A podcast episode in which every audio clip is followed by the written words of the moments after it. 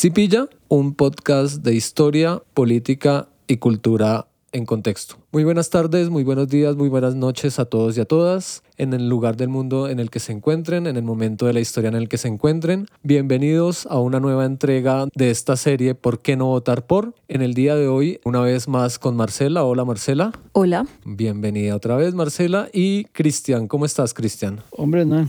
Hola Marcela, ¿qué tal? Bien. Hoy nos convoca entonces ¿Por qué no votar por Carlos Fernando Galán? candidato a la alcaldía de Bogotá por tercera vez. Vamos a ponernos en la tarea, muchachos, de analizar este programa que me parece que previamente es un reto porque tiene digamos unas características que llaman la atención. No sé si están de acuerdo ahorita lo vamos a ir hablando. Primero presentemos al candidato a partir de lo que dice su programa de gobierno. Como es costumbre nos referimos a lo que dicen los candidatos sobre ellos mismos en su programa. De Carlos Fernando Galán hay que señalar lo siguiente. Él dice que fue concejal, que perteneció al Senado dos veces y pues que ha sido candidato a la alcaldía de Bogotá, que lleva mucho tiempo estudiando la ciudad, recorriéndola, hablando con la gente y denunciando lo que está mal. ¿sí? Dice que conoce a Bogotá, que no solo en los datos, sino que en sus barrios, en, su, en sus localidades, a su gente y que conoce, conoce cómo funciona el distrito y todas sus entidades. Entonces este candidato no se pone como los otros a decir que tiene doctorados, que ha estudiado en determinados lados, no, muy concreto. Aquí vamos entonces con la primera pregunta para Marcela y Cristian y es la de costumbre. ¿De dónde viene y a quién representa Carlos Fernando Galán? Porque es una pregunta importante que hay que hacerse antes de, de votar por, por cualquier candidato. Y nada, acá tenemos ese análisis. Marcela,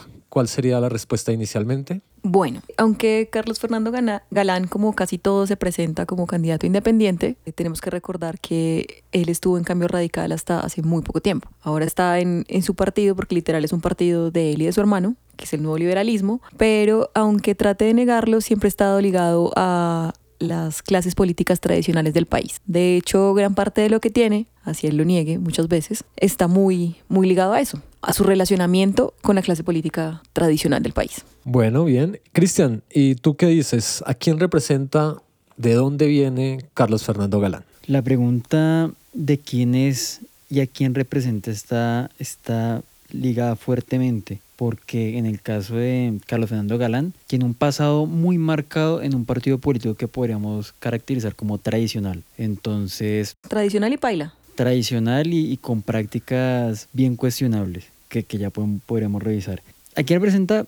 A Cambio Radical, a los intereses de Cambio Radical, porque él estuvo en el partido, él continuó en el partido a pesar de muchos escándalos y él creció en el partido. Ok, listo. Yo creo que Carlos Fernando Galán, pues primero es un delfín, ¿no? Que creo que es algo importante. Él y Rodrigo Lara representan la herencia política de dos figuras que además fundaron un partido que marcó parte de la historia entre los 80 y 90 en el país, que pues son hijos de primero Luis Carlos Galán Sarmiento, que funda el nuevo liberalismo, junto a Rodrigo Lara Bonilla. Entonces viene de una familia con una tradición política. Eh, su padre pues fue candidato a la presidencia de la República y tuvo una lucha importante y muy marcada frente al narcotráfico y como este fue invadiendo poco a poco las estructuras eh, del país en términos, por ejemplo, del gobierno. Creo que eso también hay que tenerlo en cuenta. Es para mí, no sé ustedes qué piensen, junto a Bolívar, los dos candidatos que, digamos, tienen partidos que no llegan por firmas, ¿sí? Y eso me parece también importante, sobre todo en el caso de Galán, más que en el de Bolívar, que viene con, pues, toda la coalición de lo que significa el pacto histórico, todos los partidos que participan del pacto, pero acá hay algo que creo que Galán también en algunos de sus debates señala como esa importancia del nuevo liberalismo, ¿no? De que él está con ese partido de fungir como independiente también un poco, pero yo creo que no hay que negar, y eso lo vamos a ver más adelante, sobre todo en su propuesta de movilidad, que él tiene sus propuestas porque está acompañado de una clase dirigente en Bogotá especialmente, de pues Rodrigo Lara en todos los debates le saca Peñalosa y a Claudia López, pero yo creo que sí podríamos asegurarlo también a partir de lo que dice en sus programas de que él representa también y está apoyado por una clase política tradicional. Entonces creo que ¿Qué representa? Yo creo que representa los intereses de unos sectores económicos y de poder que quieren que la alcaldía de Bogotá que quede en la derecha otra vez, ¿cierto? Que no quede en la izquierda. Pero eso es lo que yo pensaría de Carlos Fernando Galán. Yo también creo que Carlos Fernando Galán eh, representa continuismo. Eh, siento que su vida política, pues como decíamos ahorita, está muy ligada a partidos tradicionales y a diferencia de la campaña 2019, siento que en esta ha sido un poco más abierto en recibir apoyos. O sea, porque en la campaña pasada y de hecho en las elecciones también eh, al, al, Congreso estaban muy, muy como en esa pose de somos súper independientes, nadie está cercano a nosotros, somos solo nosotros y punto. Y se dieron cuenta que eso no, no les dio réditos políticos, pues la votación del nuevo liberalismo en, en las elecciones nacionales fue por decirlo menos, desastrosa. Y ahora está eh, recibiendo apoyos de varios sectores bajo la excusa de en cualquier lado hay gente buena, pero está muy ligado a gente que, que es cuestionada. Por ejemplo, Germán Vargas Llera. Otra cosa que es importante hablar es quién está financiando la campaña de, Carlos Fernando Galán. Entre sus mayores aportantes está la Fundación ProPública, que de hecho está aportando el 46,53% de la financiación de la campaña, o sea, un aporte considerable. Y esta fundación ha donado históricamente a dos partidos muy especialitos que son Centro Democrático y Cambio Radical. También entre sus principales donantes está Río Paila Castilla, que Río Paila Castilla, pues como ustedes saben, pues está ligado a intereses empresariales muy fuertes y además si uno revisa como otros aportantes, también hay muchas constructoras, que eso le hace pensar un poquito en Peñalosa, que también sus mayores aportantes era gente que estaba muy metida en el negocio de la construcción y eso, como ya hemos visto, pues marca muchísimo los programas políticos y, y la acción de gobierno que tiene un alcalde. Entonces Marcelo nos está diciendo que más que una sospecha de que Galán representa los intereses de los partidos tradicionales, estaría probado por las fuentes de financiación. Eso no estaría diciendo que sí, confirmado. Los que han financiado tradicionalmente al Centro Democrático y a Partido Cambio Radical, hoy están financiando a Galán. Sí. Sí, lo que pasa es que creo que Marcela nombra algo muy importante. Yo creo que en este país hay que hacer un ejercicio siempre de memoria a la hora de elegir a, pues, a sus dirigentes, ¿no? Y el nombre de Germán Vargas Lleras pues digamos que no debe pasar desapercibido. En todos los debates que hemos visto siempre está esa postura de Carlos Fernando Galán por decir que él pues no depende de ese tipo de maquinarias. Él explica, además creo que acá hay que hacer memoria también de una especie de rencilla que tiene con Rodrigo Lara, que es el otro candidato a la alcaldía. Peleando por quién es menos delfín. sí, sí, sí. Pero nuestro Bruno Díaz de Ciudad Gótica le echa en cara su papel en el otorgamiento de avales cuando perteneció a un partido donde el jefe natural, el jefe político es Germán Vargas Lleras, ¿no? Ahí hay una cuestión también con Leoneida Pinto que está ahí siempre y pues que creo que no es difícil de creer, ¿no? O sea, hay una conexión importante de Carlos Fernando Galán cuando fue presidente de Cambio Radical y otorgó avales para las elecciones en el año 2011 y en el año 2015. Hernán, pero, pero ¿qué es lo complicado de tener ese pasado ahí bien pegado a cambio radical? Como que sería lo, lo reprochable. Que no puedes montar la independiente. Sí. Bueno, primero que no puedes montar la independiente. Que, a ver, yo creo que hay algo en política interesante, digamos, en, en, en términos de los partidos políticos, y es que como se abren partidos políticos porque sí, ¿por qué no? Pero Cambio Radical no es cualquier partido político. Entonces Carlos Fernando Galán dice que Cambio Radical, antes de ser Cambio Radical, fueron unos liberales que apoyaron a el ex, fiscal Valdivieso a una campaña presidencial porque eran una parte del Partido Liberal que no estaban de acuerdo con determinadas prácticas y eso se parece un poco también a lo que años atrás pasó con el nuevo liberalismo cuando Luis Carlos Galán Sarmiento y Rodrigo Lara se separan del Partido Liberal porque no estaban de acuerdo con el candidato presidencial. Hernán, pero, pero es una parte de la historia contada con mucha generosidad para Cambio Radical. Ahí, se estará contando como el inicio que tiene algún trazo de nobleza. Pero, pero es para no obviar lo que dice Carlos Fernando Ganal, porque en la práctica lo que vemos con cambio radical en el ejercicio ya de, de las políticas, de los avales, es que es un partido que tiene un, un pasado oscuro, y oscuro quiere decir que ha tenido unas conexiones con fenómenos de corrupción con figuras de la corrupción y pues nos... Y para política. Para política, claro. Entonces, eh, las investigaciones, por ejemplo, de Ariel Ávila, que señalan cómo en Cundinamarca, en la costa, en el oriente de Colombia, hay serias conexiones y ahí involucra, por ejemplo, a Germán Vargas Lleras con los avales. O sea, creo que el partido es cuestionable por la ética y Carlos Fernando Galán también por el modo en el que quiere lavarse, lavar su imagen de que él no conocía nada de lo de Naida Pinto, que él no conocía nada de lo de Kiko Gómez y otras figuras bastante cuestionables. Cristian, yo creo que... Yo, yo quisiera dar un dato ahí, ahí sobre, sobre Galán y Cambio Radical, como para tenerlo presente. Galán estuvo, lleva 16, casi 17 años en política, Galán. Y esos 16, 17 años estuvo 11 años en el Partido Cambio Radical, ocupando puestos importantes, director del partido y presidente del partido, senador del partido, una persona relevante. Pero, ¿qué pasa con Cambio Radical? Que es la pregunta que te decía ahora. Es un partido que sí tiene esa, ese pasado bien complicado, pero complicado ¿por qué? Por aquí tengo un par de datos. Sí, cuéntanos. El partido Cambio Radical de 2003 a 2019 tuvo 10 gobernadores con problemas judiciales. Sí. ¿sí? Con procesos judiciales. Y en la parapolítica tuvo 8 congresistas procesados. Entonces es un partido con fuertes tendencias a prácticas que quisiéramos que fueran eliminadas de la política colombiana. Además avaló muchos herederos y herederas de la parapolítica, eh, muchos herederos de gente muy vinculada con la corrupción y me parece muy importante la investigación o el video que sacó Ariel Ávila porque siento que muestra un talante y una parte como de la personalidad y del carácter político de, de, Galán. Y es como todo el manejo que le da cuando le entra a la Secretaría del Partido con los avales de... ¿Qué años 2011. 2011. Agosto del 2011. 2011. Sí, sí. La primera, sí, la del 2011, donde hace todo muy mediático y dice que va a entrar a hacer como una limpieza del partido. Que necesitaba una limpieza del partido, sí, estamos de acuerdo. Sí, total.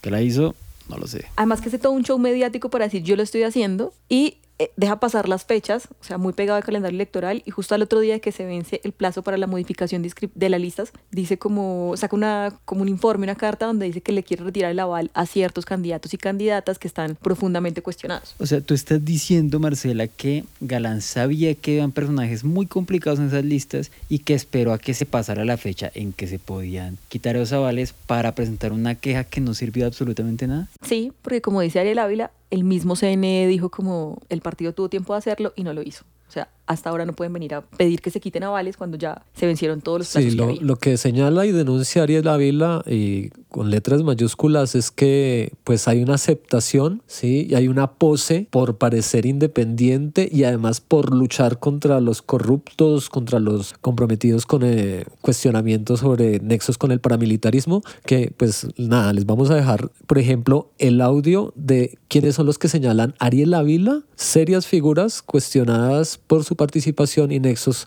ya sea con el narcotráfico o con los paramilitares, que intencionalmente, pues, Carlos Fernando Galán vio. Entre esos está Julio César Acosta, el hijo del famoso Julio Acosta Bernal, tristemente célebre por la parapolítica y por su escolta alias Tolima. Francisco Gómez Cerchar, el candidato cuestionado, gobernador, preso por homicidio. José Luis Pinedo Campo, el hijo de Pinedo Vidal. Carlos Eduardo Pinilla, Héctor Fernando Ramírez, Alfredo Vega Quintero, José William Herreño. Pero ahí no para, ahí no para candidato independiente. En medio de su presidencia, otorgó el aval a Karen Cure, heredera de la estructura de la parapolítica, de la cuestionada de López, más conocida como alias La Gata, en Magdalena de José Luis Pinedo Campo, heredero del político de su papá, Miguel Pinedo Vidal, en Senado Rosemary Martínez, heredera de la estructura política de su hermano expresidente de la Cámara Emilio Martínez, quien fue inhabilitado de por vida, de Daira Galvis, heredera de La Gata, tristemente célebre por todos los partidos por los que pasó, y demás. Y otra vez lavó la cara de cambio radical para avalar un montón de bandidos. Y además me parece que Ariel Ávila hace como un recuento en los tiempos que se me hace muy interesante y es como la primera parte espera aceptar como la secretaría del partido hasta que la junta entregue los avales para no quedar como yo les di aval y reacciona justo después de que se vence el plazo de inscripción.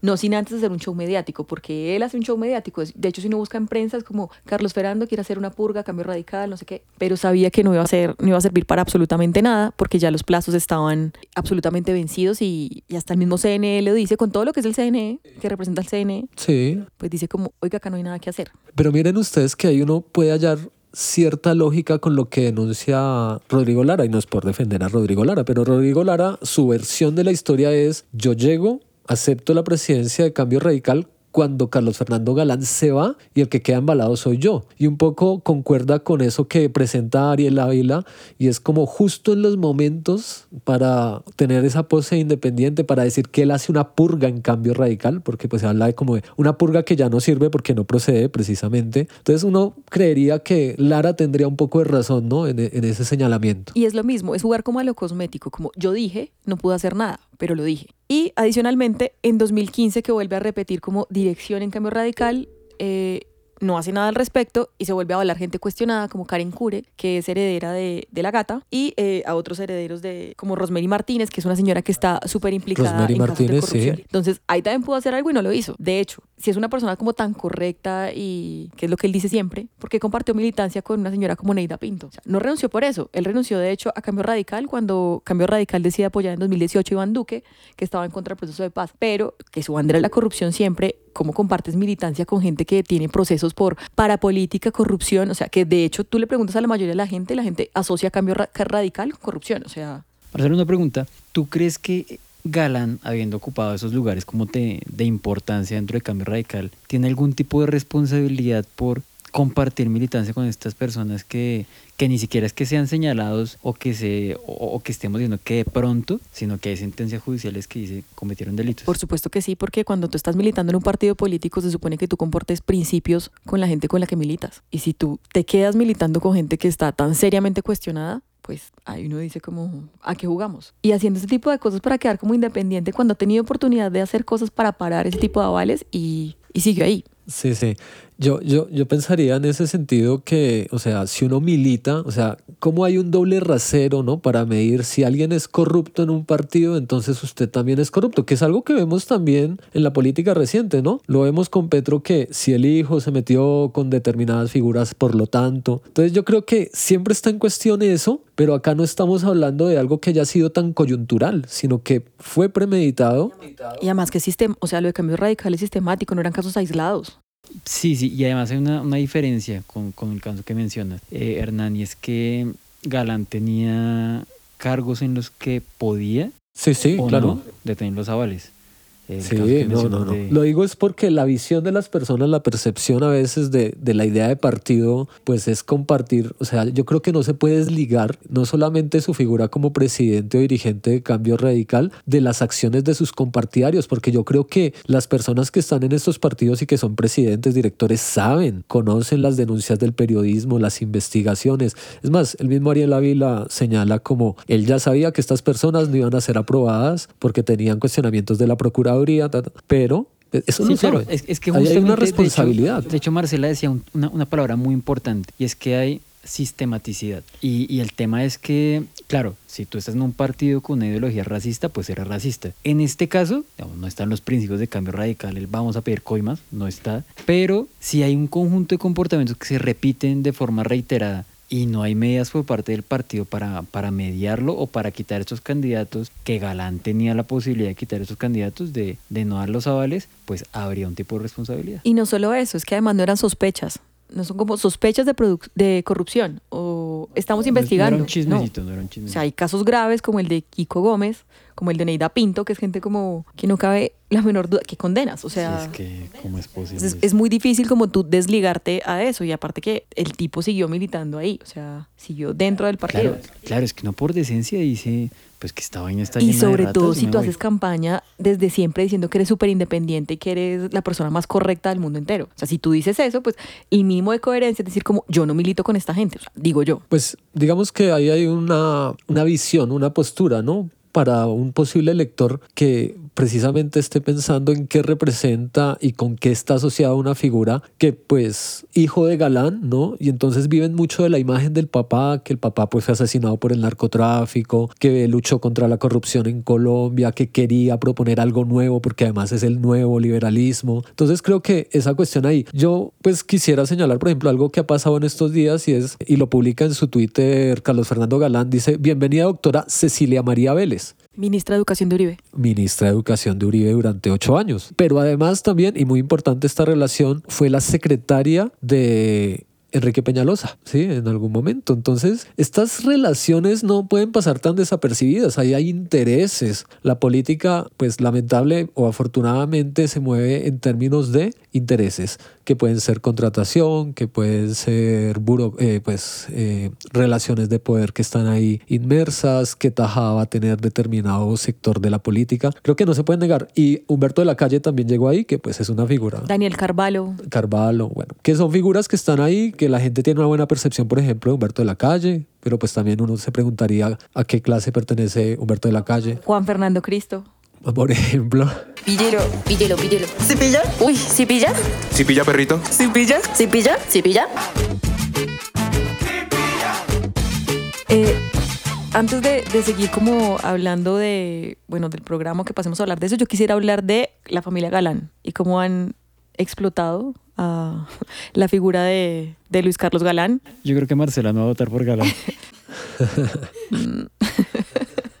todo lo que ha explotado a la imagen y la figura de Luis Carlos Galán y lo que han conseguido toda la familia con el Estado colombiano, que va desde puestos de ministros hasta embajadas, y pues eso mínimo es un poquito cuestionable. Lo que se ha hecho alrededor de la Escuela Galán, por ejemplo, aunque ellos dicen que no tienen relacionamiento directo con la Escuela Galán, hemos visto que históricamente cada vez que alguno de los hermanos Galán está en un puesto o en una cercanía con el gobierno, ya sea nacional o distrital, las contrataciones de la Escuela Galán con el Estado aumentan. Por ejemplo. ¿Cuáles son los datos, Marcela? A, ver, a comienzos del año 2012, Santos nombra a Carlos Fernando como secretario anticorrupción y de transparencia ese cargo no existía, y Carlos Fernando está ahí un año. En esos dos años que estuvo en el cargo, la Escuela Galán presentó picos muy grandes en la contratación, pasando de 13.824 millones de pesos entre 2010 y 2011 a 113.025 millones de pesos entre 2012 y 2013. Son datos y hay que darlos. Sí, son datos, hay que darlos. Y pues así ellos digan todo el tiempo que ellos no tienen nada que ver con la contratación de la escuela, ni que tienen nada que ver con la escuela Galán en general, porque lo maneja eh, una tía de ellos,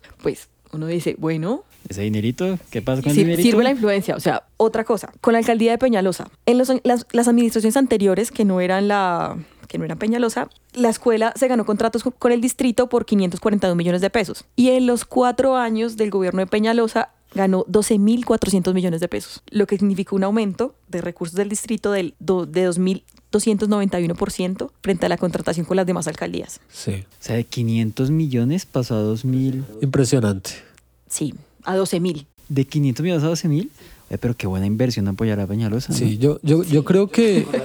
Con, con, razón esa foto. Yo quiero hablar de la foto de, de Galán con video, Peñalosa sí. y ¿Cómo? Marta Lucía. Adicionalmente, el último contrato que tuvo con Peñalosa fue un contrato con Transmilenio, que era para hacer cosas pedagógicas, y fue un contrato por 10.921 millones de pesos. ¿El último contrato que tuvo? Sí, que tuvo eh, la Escuela Galán. La Escuela Galán. Con Peñalosa fue una cosa para Transmilenio, como de hacer pedagogía.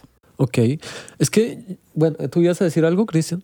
Ah, sí, sí. Eh, no, sobre la foto esta histórica de, de Peñalosa siendo abrazado por Galán y Marta Lucía, nuestra ah, sí, sí, sí, sí, sí.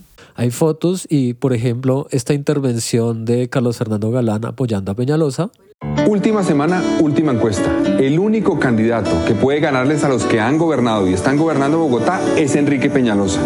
Usted decide, ¿es Enrique Peñalosa o es Clara López? Yo lo invito a que se sume a esta cruzada y juntos recuperemos Bogotá. Soy Carlos Fernando Galán. Lo primero es la independencia. Yo soy un candidato independiente. Y quiero agradecer muy especialmente a Carlos Fernando Galán.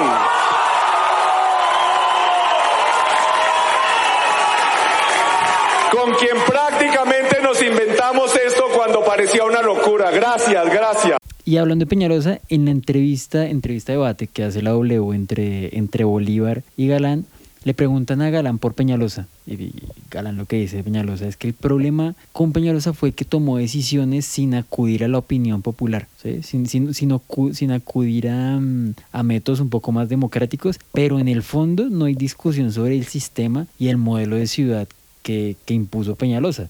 Entonces, no hay discusión sobre cómo Peñalosa pensó la ciudad en torno a Transmilenio, por ejemplo. ¿Por qué cree que para bien o para mal Peñalosa es como esa figura siempre presente en la política bogotana? Bueno, porque, digamos, ha sido influyente hay que decirlo, ha sido influyente, para unos para mal, para otros para bien, pero ha sido influyente. O sea, el sistema Transmilenio es el sistema que tenemos. Eh, si usted recorre la ciudad, muchos de los eh, la infraestructura que hay social que tiene la ciudad, colegios, los centros de la felicidad, las bibliotecas de Bogotá, las construyó él. Es una persona muy influyente que, claro, tiene un estilo de gobierno que, que, que obviamente mucha gente ha criticado. Yo, yo considero que era equivocado en el sentido de imponer las cosas, no construir colectivamente. De hecho, en entrevistas, Galán ha dicho explícitamente que lo que más le gustó de Peñalosa fue Transmilenio.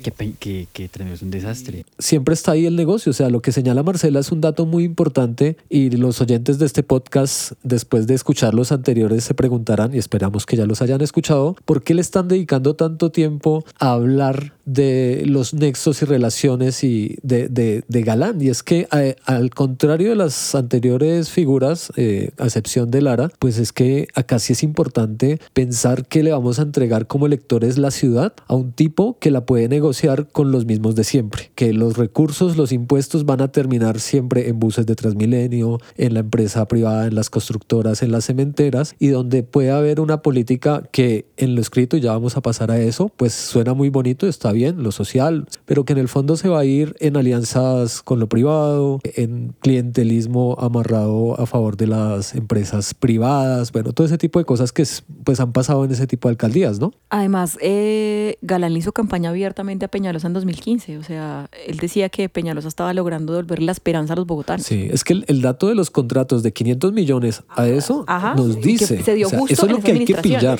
O sea, hay que pillarse eso. Claro, claro. No, no fue un apoyo desinteresado por querer un tipo de ciudad, sino que Exacto. posiblemente, posiblemente había temas ahí con la contratación de la escuela Galán. Sí, además, por más que digan que no tienen relación, pues es que pues es más que casual que entre un, uno de los hijos de Galán a un gobierno a, la- a un gobierno y por arte de eso magia. sí se vea reflejado pues en, en el aumento de la contratación de su fundación. O sea, Sí.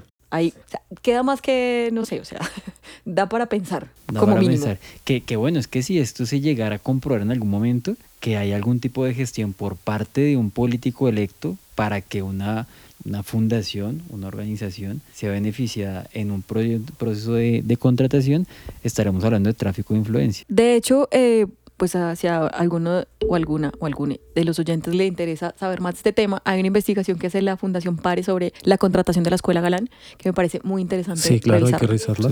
porque han tenido ahí como varias cositas que, que creo que es también interesante ver cómo se juega con la imagen de, del papá para hacer ese tipo de cosas. Y uno dice como, esto de verdad está a los principios de lo que se pensó como nuevo liberalismo, o sea, todo este entramado con, la, con el Estado y como tan vivir del Estado. Y eso está éticamente bien, o sea, que toda una familia se beneficie tanto de, de una figura y, y tengan tantos cargos y tengan tanta posición dentro del Estado. O sea, Carlos Fernando Galán estaría en todos los puestos que estuvo si su papá fuera Galán o Sí, no, claro, ahí hay una cuestión para también. de capital, Sí. obviamente social, que es, que es importante tener en cuenta. O sea, si uno tiene la culpa del papá que tiene, o pues eso no lo elige uno, pero, no tiene la culpa. pero pues también es como, como eso juega para favorecerte en ciertos escenarios.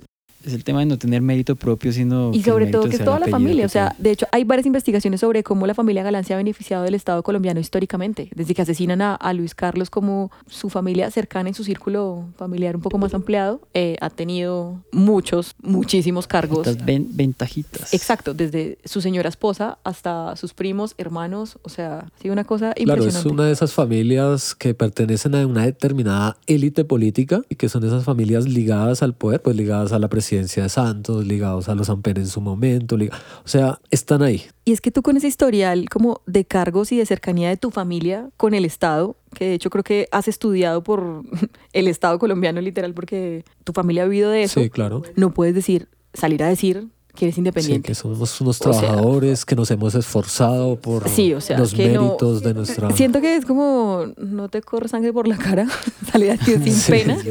que soy súper independiente, o sea, Sí, sí, sí. Yo creo que ya para ir finalizando este apartado y pasar al siguiente, tenemos esa, esa lectura de que hay un Carlos Fernando Galán que se vende como independiente, que se vende como alguien puro, sin relaciones con la corrupción, sin relaciones con la clase dirigente tradicional, sin los politiqueros, pero eso finalmente opera bajo los que se olvidan de dónde viene y por eso hay que señalar precisamente cuál es su relación con el Estado, que es de mucho tiempo, con partidos políticos, como en este caso Cambio Radical, y jefes políticos como Germán Vargas Lleras, que durante muchos años han estado cuestionados por sus relaciones con la corrupción, con el paramilitarismo. Entonces, esa sería una conclusión de este apartado, ¿no?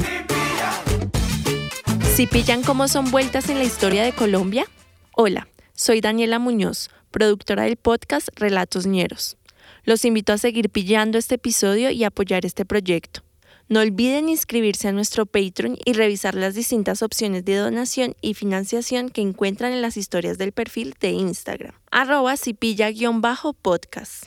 Cipilla Podcast es un proyecto de divulgación y reflexión sobre la historia, la política y la cultura de Colombia.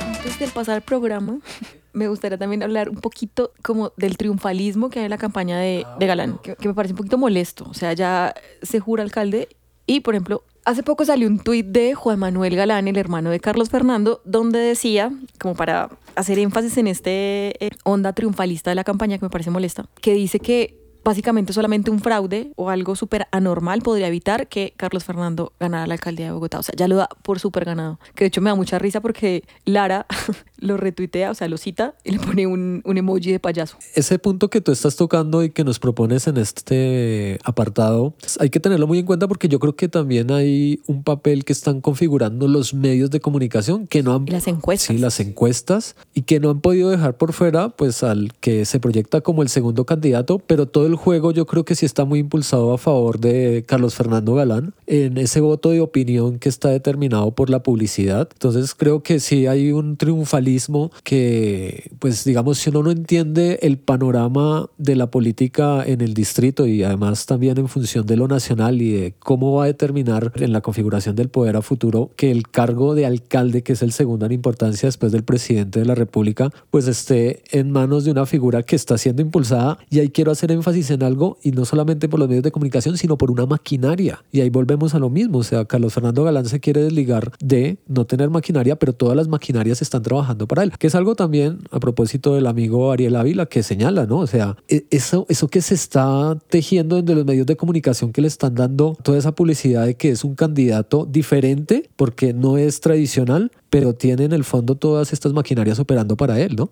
Y es que vamos a poder confirmar este tema cuando en segunda vuelta, si es que hay segunda vuelta, esté Bolívar por un lado, Sí. el partido gobierno, y por el otro lado Galán, recogiendo absolutamente a todos los partidos políticos que no son gobierno. Claro, porque es que acá hay una cosa interesante y es que la derecha llega dividida, ¿no, Cristian? Sí, sí, sí.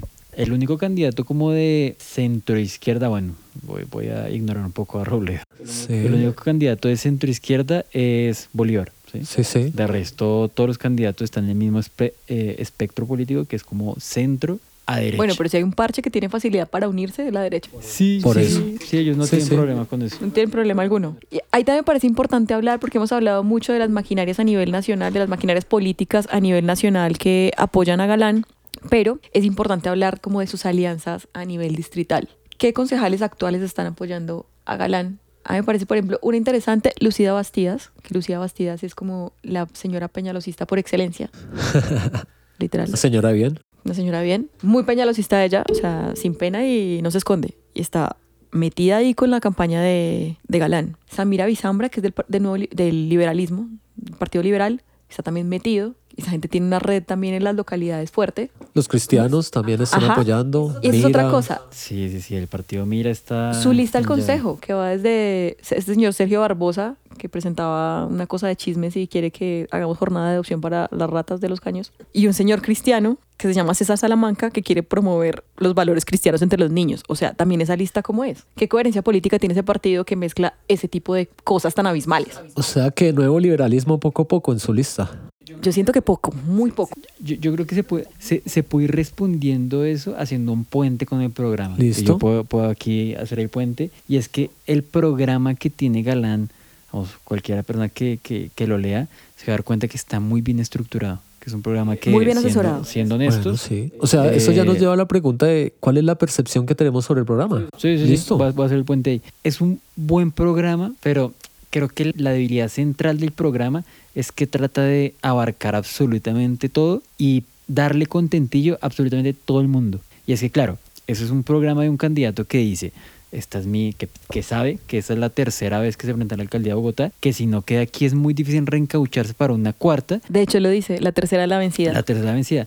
Entonces, un programa que es un programa que se piensa para este tiene que ser y, re- y trata de recoger los votos de absolutamente todo el mundo, pues porque claro, lo que decía Marcela, puede que hayan candidatos con, con posiciones bien conservadoras en la lista de Galán, pero en el programa de Galán hay un muy buen fragmento sobre, por ejemplo, la población LGTBQ. De hecho, en cuanto a enfoque de género, siento que de todos los programas que leí es el que más lo tiene en cuenta. O sea, Sí. tiene apartados Sí, de sí, género De acuerdo. en todos sus puntos. También me parece chistoso que solo utiliza lenguaje incluyente eh, cuando habla los temas de género. El Es resto, porque lo todo es masculino. con alguien que sabe el tema. Sí, sí, sí, sí. También siento que está, que se nota que es un programa que está hecho por gente que sabe. Sí, sí, muy buen programa. Pero, o sea, de verdad, eh, oyentes, si ustedes se leen ese sí, programa. está bien hecho, está muy o bien sea, estructurado. En la escritura está muy bien. Pero se, se nota que está escrito a varias manos. Sí, Y- sí, sí. y Se nota es que Es mucho. un programa que quiere, lo, lo digo otra vez porque es importante, quiere tener contento a todo el mundo porque sabe que no puede perder ni un voto para esta apuesta, apuesta tan importante que es la alcaldía de Bogotá, ¿sí?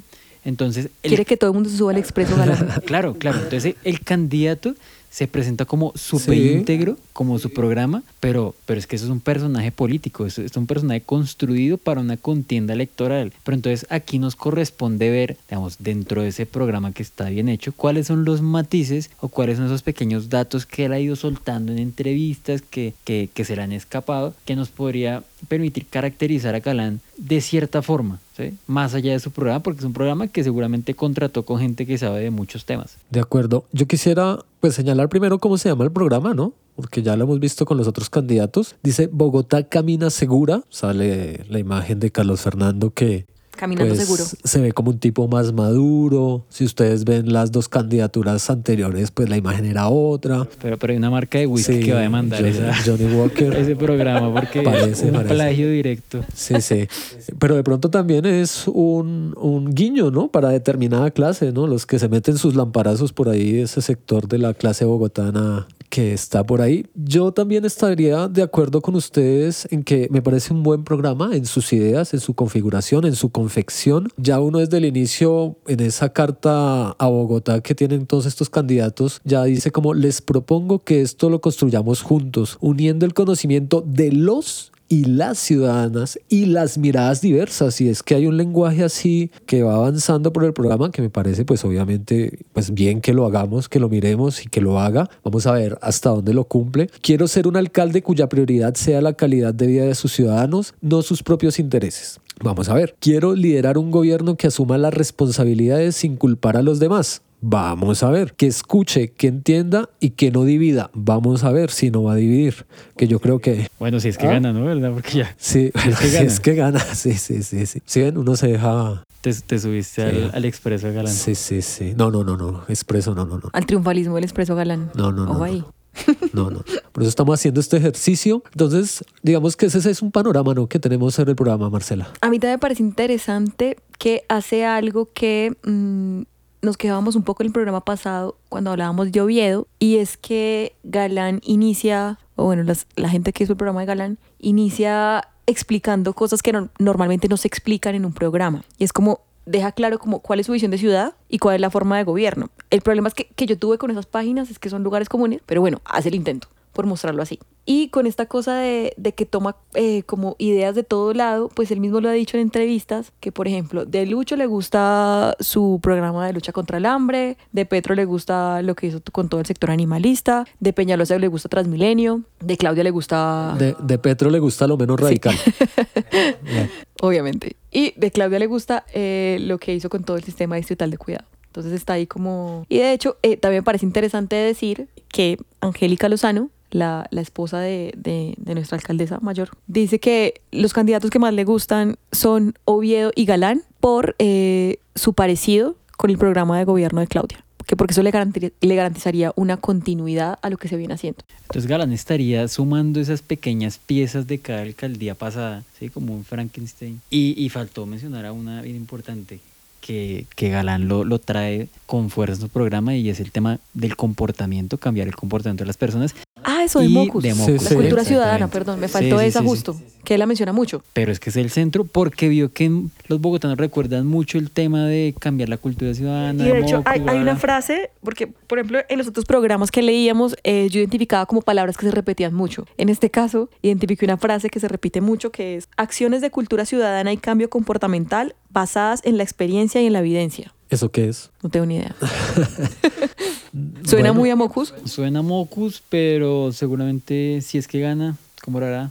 Lo sabemos. Yo haría una observación. Me parece que esa primera parte del programa, yo creo que es muy completa y trata de abordar también un poco eh, de todo, pero de una manera muy certera. Entonces, por eso uno también, como lector, tiene una muy buena impresión, porque en el primer apartado que se llama Bogotá Camina Segura habla de un, tra- de un plan integral contra el crimen organizado. Después cuestiona la forma en la cual se va a hacer una presencia institucional y un control territorial, porque quiere hacer una renovación, implementar un nuevo sistema de atención del distrito, fortalecimiento de la investigación criminal y judicialización, participación y construcción del tejido social para la seguridad, que eso pues bueno, suena muy interesante. Yo leyendo este programa es bien liberal, ¿no? En sus ideas ahí hay cosas bastante importantes en el en sentido liberal original, ¿no? Sí, aunque hay una cosita que me preocupa en el término, en el punto de seguridad, Sí. y es cuando habla de identificar poblaciones en riesgo de incurrir delitos. Y siento que lo repite en varias partes de su programa, porque es muy insistente como lo de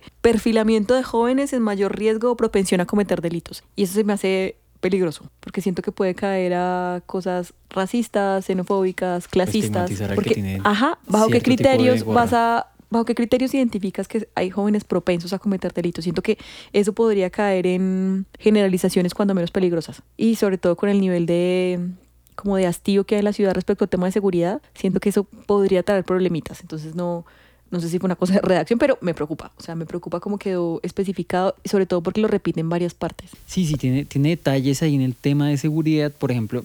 Entonces, por un lado, él está repitiendo esta crítica recurrente al tema de cogen un ladrón, a las dos horas está, está, está libre, pero por otro lado dice, en las cárceles del distrito tiene que operar el tema de la resocialización. Entonces, por un lado, hay una crítica un poco bastante superficial a cómo funciona la justicia, ¿sí? Y por otro lado, se propone una, una medida que es, como tú dices, Hernán, liberal. Entonces, son esas incongruencias que aparecen cuando uno quiere meter absolutamente todo lo que suena bien y lo que a la gente le suena y, y le parece que así es. ¿Sí pilla? Uy, ¿sí pilla?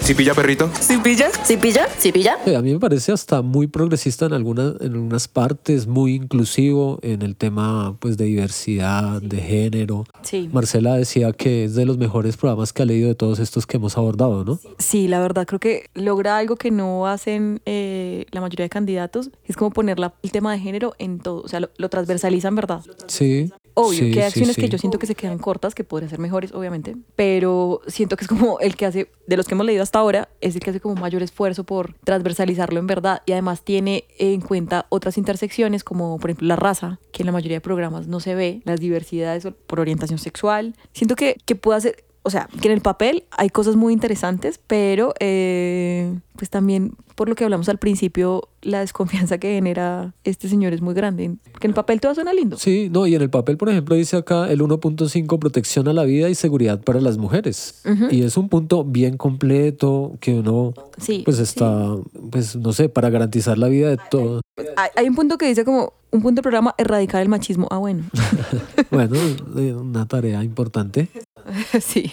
Sí, sí. Que- que- creo que va un poquito más allá de No, un hay, punto en un hay- programa y de hay gobierno, cosas, pero sí, la hay intención cosas bien. que suenan muy bien. Sí, sí, Crearemos espacios de empoderamiento para las mujeres y las personas LGBTIQ a nivel individual y comunitario, promoviendo entornos seguros de no violencia dentro de la propia comunidad que les permita tener una red de apoyo frente a posibles situaciones de violencia. Las mujeres tienen derecho a vivir libremente y ahí está muy bien. Y que si gana este personaje y lo hace, pues lo celebraremos también. Bueno, yo tengo un poquito de lío con la palabra empoderamiento, pero es otra discusión. Pero, eh, pero sí. No, es que no Sí, se puede sí. empoderar a un sujeto, sino que el sujeto se empodera. Bueno, sí, esa es otra Sí, por eso te decía que es, es- es otra discusión. discusión larga. Pero sí, siento que hace, que es un muy buen intento. O sea, de Sí. verdad creo que sí está bien asesorado. Sí, sí, sí. Lo que pagó por porque le redactaron el programa No, toda la en serio, experiencia de la escuela Galán el trabajando equipo en que hizo esto porque Justicia para las Mujeres, por ejemplo, y habla de... No, y de hecho lo transversaliza en, Sí, en todos los temas. sí, o sea, en todos los temas hay un apartado para que busca como, como trabajar el tema de, de las mujeres. Me preocupa una cosita que Sí. si le echen falta, pues ya que está tan completo, es que el tema, por ejemplo, de las personas trans no lo toca, Mm, Sí, que sufren situaciones de violencia muy particular acá, que ellos están hasta territorializadas. Y tampoco habla de trabajadoras sexuales, que me parece que es importante tocar ese tema. Pero pues lo que decía, o sea, de lo que hemos leído, tiene un gran avance. O, siempre va a faltar, por supuesto, siempre puede ser todo mejor, pero sí, sí, sí está ahí eso. el, el tema de la seguridad, pues digamos, sigue en la línea de lo que hemos visto en varios candidatos, no con el fanatismo de Molano, por ejemplo, ni con, digamos, esa insistencia en la tecnología de Lara, pero... Bueno, Sí, este un poquito sí, con sí. La inteligencia Sí, artificial. pero con- bueno, no con las tecnologías. Con Sí, les- identificación facial, ¿se llama? Sí, no, lo sí. nombra, sí, pero lo No, que pasa y- es que uno siento que- notaba más en el- la lectura del otro programa como la insistencia. Sí, obviamente, mm, pues Batman, Sí. pero es que mm, Lara es Batman. Dice pero- que va a ser consejos de seguridad semanales, que me parece como una promesa como que no sé si va a ser posible. difícil, sí. y que van a hacer en todas las Eso localidades. sí. y Es que, es, que, es que ese problema de este programa es que suena bien que lleven al alcalde cada semana a una localidad distinta, pero pues lo- los alcaldes locales también tienen sus sesiones donde revisan el tema de la seguridad en la localidad. Entonces, Y además que ahí en ese tema de los alcaldes locales es donde se va a ver un poco reflejados los compromisos que él tiene con los políticos tradicionales de Bogotá que le están apoyando, con los concejales que le están apoyando y que le están moviendo su red de diles, su red de líderes en lo comunitario y en lo social, que se va a ver reflejado en qué tipo de alcaldes locales vamos a tener. Sí. Que obvio que sí es un concurso, pero eso también se nombra, o sea, Yo quisiera proponerles, pues yo creo que el tema de seguridad, el tema de género está ahí, pero yo creo que podríamos pasar a otro tema, se los quisiera proponer porque tiene una conexión con lo que planteábamos al inicio de este episodio, con lo que pillábamos, y es su posible relación con un sector importante en términos de la movilidad y pues en pocas palabras, con un Peñalosa, con las ideas peñalosistas, con el proyecto peñalosista de ciudad. No sé si eso es darle mucha importancia a Peñalosa, pero pues ahí está presente. Y es el tema de movilidad. Y yo quisiera señalarle a nuestros escuchas y a Marcela y a Cristian que me preocupa profundamente, ya eso ya de- en términos personales, que en su programa cuando eh, aborda el tema de infraestructura para la movilidad. El punto, bueno, habla de ciclorrutas, habla de redes peatonales, de metro de Bogotá, claro, sigue en la línea de que pues lo que está contratado se hace, pero me preocupa, corredor bueno, el verde. corredor verde, pero quisiera el de las troncales, porque dice que nuestra prioridad será vigilar la construcción de las troncales Avenida 68, que Claudia López dijo que no la iba a hacer, la está haciendo, que eso es dinero a futuro de los colombianos, bueno, de los bogotanos, la troncal de la calle 13 y de la Avenida Ciudad de Cali, es decir, que va a seguir con el sistema de troncales y entonces el metro va a terminar siendo un alimentador de Transmilenio, que eso me parece también grave. Me parece que va a seguir con un modelo que a largo plazo pues es inviable financieramente, que contamina, que pues está el problema ambiental de las llantas, de las baterías, de la congestión, o sea, creo que aquí hay una idea con la que yo sí estaría en total desacuerdo con el programa de gobierno de Carlos Fernando Galán y es que me está diciendo que nos está prometiendo más Transmilenio. Y esto no es una ciudad que no necesita más Transmilenios, sino otras soluciones de movilidad que tienen que pasar por pensar y proyectar un metro o otras líneas de metro, no como Lara que promete tres, cuatro líneas de metro al finalizar su gobierno o dejarlas, no sé, eh, firmadas, pero creo que este es un punto importante, Marcela y Cristian. Sí, hay otra cosa que también eh, me preocupa muy ligado a lo que dices y es lo de las gerencias de vía. Eso que, ¿en qué se puede traducir? Una gerencia de vida, ¿qué puede significar además de lo que yo siento es un gasto adicional al presupuesto de la ciudad? Como Es como la gerencia del metro que no existe. la gerencia del metro, O sí. sea, a mí ya, ya eso me genera como, como qué finalidad tienen. Ahí explica para qué servirían, pero pues yo siento que es ahí como crear un- unos puestos más que, que no tendrían como una finalidad muy en lo práctico. Sí, sí, y, y justo estaba por decirlo, Marcela. El tema de, de, de transporte, yo me separo del programa en dos elementos que ustedes los, los han mencionado bien. El primero, gerentes de vía. Y es que, claro, es generar cierta burocracia, no dentro del Estado, sino contratistas particulares. Pero aquí, lo interesante es que, ¿por qué vas a nombrar un gerente de vía si esa figura ya, ya funciona dentro de la estructura de, de la organización del distrito? Es decir, en la Secretaría de Movilidad está la Subsecretaría de Gestión de Movilidad y la Subdirección de Gestión de la Vía. Entonces, si ya existen, perdón, dentro de la dentro de la alcaldía que hacen ese trabajo, porque quieres contratar a un externo que te vigile cómo va la Boyacá todos los días si ya eso se hace dentro de la alcaldía de Bogotá? Hay que verificar todos los puestos que tiene que entregar para responder a... Los compromisos políticos, Claro, son compromisos los favores políticos. Y, y- y- y aquí empiezan a aparecer los matices, porque claro, cuando tú priorizas entregar contratos a particulares en vez de fortalecer eh, lo público, hay ciertas tonalidades neoliberales. Que, que yo quisiera hacer un puente aquí con un tema que él, que él trató en una entrevista, Sí. en el tiempo creo que fue. Y le preguntan, bueno, si usted va a hacer obras, ¿de dónde van a salir los recursos? Y le dan tres opciones, digamos que a modo de síntesis, de las fuentes de recursos que tiene el distrito. La primera los impuestos, la segunda la deuda, la tercera la valorización. Él dice, tratando un poco de evadir la respuesta, que le apostaría a la deuda y a reducir gasto. Y este tema de reducir gasto y de deuda es una receta histórica que ustedes lo escuchas pueden buscar en, en Google y eso mismo ha podido decir Uribe, Duque, Bolsonaro y Milei, actual candidato a la presidencia de Argentina. Entonces es una receta histórica del proyecto neoli- neoliberal en el que dicen hay que reducir gasto, hay que endeudarnos para nunca hablar de los impuestos porque saben que si hablan de los, si hablan de los impuestos pierden votos porque con los impuestos le dan duro a la clase trabajadora. La pregunta dilema para Carlos Fernando Galán es la siguiente. Para hacer obra pública en Bogotá solamente existen tres alternativas.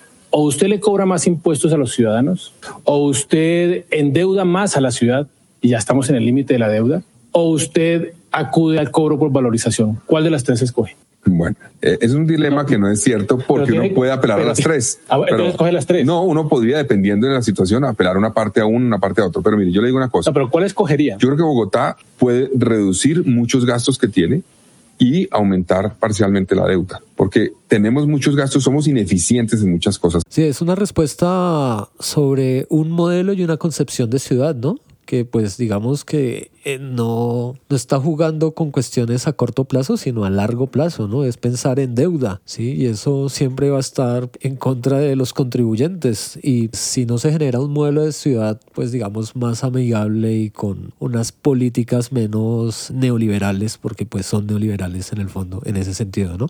Uy, píllelo. Uy, ¿se lo pilló? Píllelo, píllelo, Yo píllelo. quisiera señalarles, para terminar este tema de movilidad, tú lo decías ahorita, Marcela, y lo voy a leer textualmente el programa Carrera Séptima, porque eso también aparece en las entrevistas, en los debates. Dice, Carrera Séptima, las alternativas para la movilidad sobre la carrera séptima están sobreestudiadas. A la ciudadanía hay que hablarle con la verdad. Si el gobierno actual adjudica este proyecto, ¿sí? estaríamos obligados a ejecutarlo. Es decir, si Claudia lo aprueba, yo lo hago, pero no estoy tomando ninguna posición sobre una población muy importante de Bogotá, todo ese sector que está en contra, ¿sí? ya sea por temas ambientales, ya sea por temas urbanísticos, pero digamos que está desconociendo algo que se viene luchando y que algunos políticos, sectores políticos se han reconocido y pues él no está reconociendo, que creo que va en la línea de Claudia López y como Claudia López va en la línea de Peñalosa, o sea, como ahí hay otros, otro tipo de intereses, me, me, me pienso yo. ¿Verdad? Pero, pero ahí lo que está diciendo Galán es, si queda contratado, yo cumplo con eso, sí, sí. ¿cierto? Ah, pero, pero vea pues qué raro porque él apoyó a un candidato que ya viendo estudios de primera y segunda fase de un metro subterráneo decidió echar ese proyecto al piso para iniciar uno nuevo que fue Peñalosa, dejando tirado el proyecto de metro con estudios ya finalizados para iniciar el metro Sí, sí, es que ahí hay una contradicción importante, ¿no? Yo siento que es parte de una estrategia galanística de lavarse las manos. No, y es que esa respuesta es la respuesta fácil, ¿no? Pues si lo contratan, ¿yo qué hago? Ajá. O sea, dígame, ¿Yo qué puedo hacer? ¿qué puedo hacer ahí? Yo con qué, yo con qué cara voy a renegociar un contrato. Si le dieron una bala para político, ¿yo qué puedo hacer? Sí, no, no, exacto. O sea, sí, ahí está, Marcadito su talante. claro. Eh, dice morrongo, Lara le dice morrongo en varios espacios. Es que es un morrongo, sí. Oye, está así o no el programa un poquito así, ¿no? ¿Ah? Medio morrongo si es galán. Pues según lo que hemos visto y lo que anunció Ariel Águila, también uno dice, uy, si este tipo es como, Si dejan eso firmado, ¿yo cómo voy a hablar con los contratistas? Total. sí, sí, no, es que... Yo como alcalde, ¿qué puedo hacer? No puedo hacer nada. No tengo, figura jurídica, no puedo hacer Sí, nada. no. Sí, es como, por ejemplo, esto de, de lo contrario, priorizaremos la contratación de un proyecto para el tramo norte, es como quedar bien con todo el mundo, pero a la vez no, como que yo no me puedo comprometer en temas que me parecen serios. La carrera séptima es un corredor importante. Es central y además es, polémico, es bastante Sí, polémico porque ha tenido una movilización ciudadana importante alrededor de eso. Otra cosa que me preocupa y que también siento que es una estrategia galanística de lavado de manos es cuando habla de las ALO, no habla de la Vanderhamen. No habla de la Vanderhamen, sí. Es como, si hablas del ALO, tienes que hablar de la Vanderhamen porque ahí se tocan cositas. Accesos y salidas que de es Bogotá, importante, sí. A lo ajá, sur, que acceso tengas- norte 2 y calle 13. Que tengas claro Sí. mm, cuál es tu posición respecto a la Vanderhamen. Marcela, ¿y por qué crees que no habla de la reserva ambiental?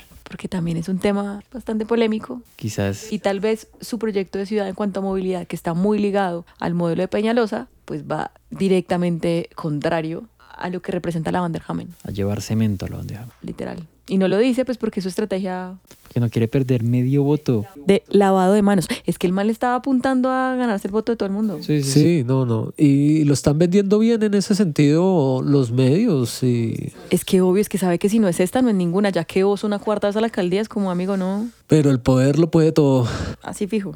Las Sí, ganas de sí. repartir contratos. ¿no? Las ganas de fortalecer la escuela, Gana- la, la- la escuela galán y la memoria de su padre. Y Bueno, no sé si quieran señalar de pronto el tema de educación, me parece pues que lo enfocan bien su equipo de trabajo en términos sociales, en términos de fortalecer la formación docente, no se compromete como... Toca la distrital, Sí, dice que va a construir una distrital, una nueva sede de la distrital, Sí, ah, bueno, también no se escapa de la formación para el trabajo, obviamente, obvia- y el y emprendimiento. el emprendimiento. El punto 6 es solo emprendimiento. Sí. Sí. Y como la cultura y el arte en lo barrial, súper ligado al emprendimiento, que me dio un poquito de tufillo a economía naranja por ahí. Sí, sí, sí. Sí, sí, sí, los toques neoliberales de. Uy, es que de no, tampoco es que no se puede desligar de lo que es. O sea, sí lo escriba lindo porque el papel lo puede todo y una buena redacción y una buena estru- estructuración técnica te ayuda a muchas cosas, pero pues no puedes negar tu Sí, esencia. sí, digamos que después de la lectura de este programa, la expectativa que yo tendría en el caso de que gane Galán es que si uno se pusiera a hacer un seguimiento juicioso, eh, hasta qué punto esto va a llegar a algún punto, ¿sí? Muy seguramente, no sea ingenuo, no va a llegar a ningún lado porque llegan al poder, y- pero pues eh, es también ponernos en ese, en ese marco de qué nos prometen solamente para llegar y qué es lo que van a hacer. Por eso vuelvo a insistir en que me preocupa que acá sí está diciendo directamente lo de movilidad, lo del metro.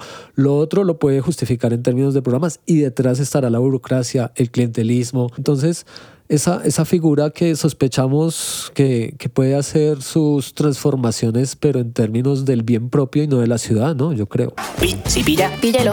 Uy, si pilla. Si pilla. Píllalo. Si pilla. Si pilla.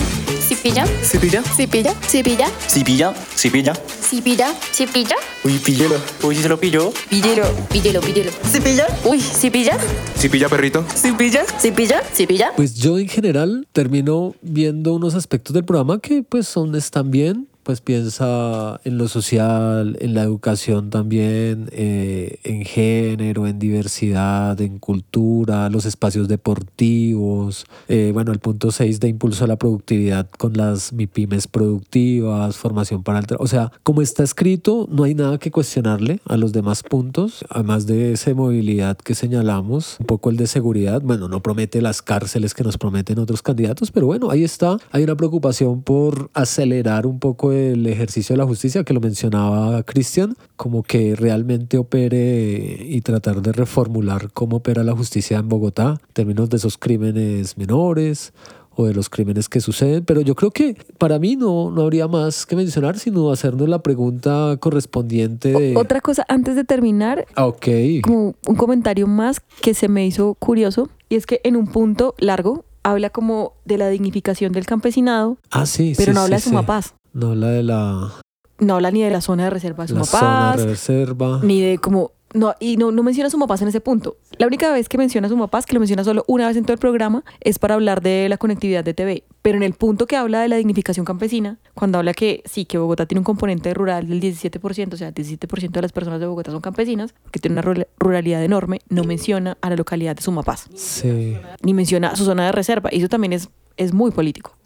¿Será porque al uribismo no le gustan las reservas campesinas? Bueno, puede ser, puede un ser. guiño, un guiño Puede ahí. ser, puede ser una hipótesis. Sí, sí, sí. Pero también es desconocer mucho el proceso político que hay en Sumapaz. Que siento que lo han hecho todos los candidatos. Sumapaz es la localidad olvidada en todos los programas de gobierno. Y eso es gravísimo. Sí, además porque es una localidad ambiental, ¿no? De agua, de páramos, sí, de una población además campesina, que no es tan cercana a esta gran metrópoli, sí, o sea, Y ni siquiera en, el- en la parte que habla como de la crisis climática, porque hace una mención de que Bogotá debería li- liderar como procesos de, de defensa climática. sí, justicia ambiental para la Ajá. acción climática.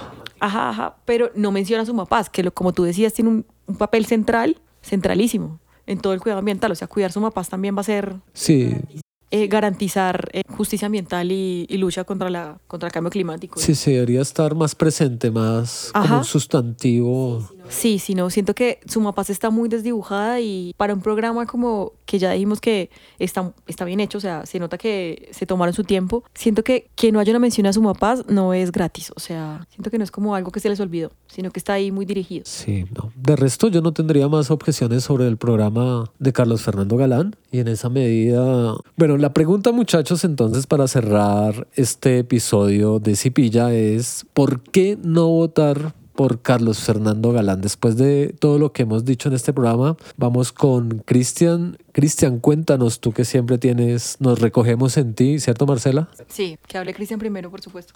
Tengo cinco razones de por qué no votar por Galán. La primera, evidente, su pasado en el partido Cambio Radical con prácticas, en un partido con prácticas bastante cuestionables, como lo, lo dijimos anteriormente. La segunda es un programa, tiene un programa en el que quiere quedar bien con absolutamente todo el mundo, lo cual no transmite, digamos que la honestidad necesaria, no queda claro cuál es su, su proyecto central de ciudad, ya que le apuesta absolutamente a todo. La tercera tiene una visión del transporte que perpetúa o es la herencia de Peñalosa directamente, dándole un protagonismo innecesario a Transmilenio, sabiendo que es necesario otras, otras formas de transporte. La cuarta, como lo mencioné en el tema de la economía, de cómo se financiarían las obras, tiene una postura bastante, pero muy conservadora, apostándole a endeudar a, a la ciudad y a reducir eh, gastos, lo cual es que no pasa, una postura muy conservadora. Y quinta, un punto que mencionó Marcela, muy interesante, y es las deudas que tiene con los financiadores de su campaña, que son básicamente quienes han, fan- eh, han financiado en el pasado al partido Cambio Radical y al partido Centro Democrática. Eso es mi, mi top 5 razones por por qué no votar por Galán. Listo, ese top 5. Vamos con Marcela. ¿Te recoges? Me recojo en el top 5. Hago énfasis en, el, en la parte de no quiero votar por una persona que la monta de independiente y ha vivido toda la vida del Estado y todo su éxito en la vida política ha sido precisamente por estar cercano a, a esa élite política del país. No me parece sincero. Y tú, Hernán, Hernán, ¿por qué no votar por Galán? Cuéntanos. Bueno, yo no votaría por Carlos Fernando Galán eh, por dos razones, aunque pues comparto muchas de las que tú has dicho, pero dentro de esas en conexión, a mí me preocupa mucho el tema de movilidad y me preocupa que en su programa está escrito que va a seguir con un modelo que me parece inviable, obsoleto y que no le sirve a la movilidad, que es el tema de Transmilenio. Como elector me parece que debería buscar más soluciones al tema de movilidad y no puede ser perpetuar un modelo como es el de los buses articulados y prometernos que nos va a hacer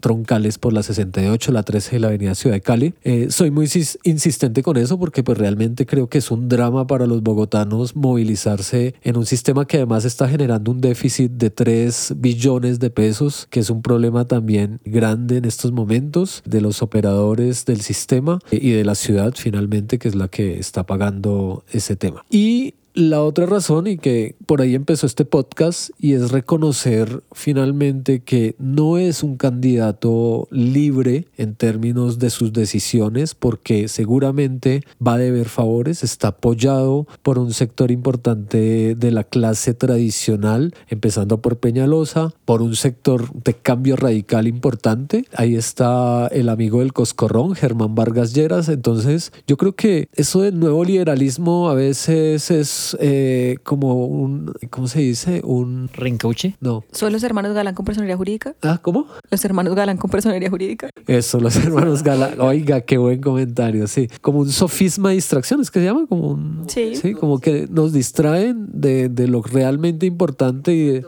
Y sobre todo por la gente tan fastidiosa Sí, que hay. no, Es que decir nuevo, es que eso de nuevo, nuevo liberalismo, el nuevo liberalismo, o sea, la refundación del Partido Liberal desde su creación se ha dado bastantes veces en la historia del país, desde López Pumarejo hasta pues el mismo Luis Carlos Galán, pero bueno, yo creo que esa sería la segunda razón, como su conexión con ese pasado de cambio radical, porque ahí hay unas relaciones importantes que así no las reconozca públicamente, ahí hay muchas maquinarias que están operando en su favor en estos momentos de las elecciones para el segundo cargo más importante en el país, que es la alcaldía mayor de Bogotá. Esas serían las dos razones centrales por las cuales yo no votaría por Carlos Fernando Galán y pues se la dejamos a, las, a nuestros oyentes para que las consideren, ¿no? Ahí estamos en este Cipilla. Pues muchas gracias Marcela, este es el último de los programas que hacemos. Eh, muchas gracias a Cristian, Eh, espero volverlos a tener por acá invitados en Cipilla. Marcela, gracias.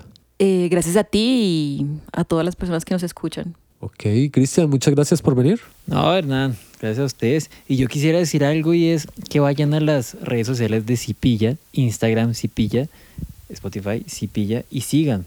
por Sí, síganos, califíquenos. Y si, y, si, y si quieren, por supuesto, ¿no? Apoyar el proyecto. Hay unas formas de apoyar ahí que, ¿cómo se llama esto, Hernán? Patreon, que es una forma de financiar este trabajo. Pueden hacer sus donaciones. En el perfil de Instagram están las diferentes formas en que pueden aportar. Eso apoyen. Apoyen, apoyen a Cipilla. Gracias muchachos y nada, esperemos a ver si para la segunda vuelta podemos hacer algo, ¿no? Vamos a ver, sí, que no sea con las propuestas, pero una invitación ya abierta en Cipilla, un podcast de historia, política y cultura en contexto.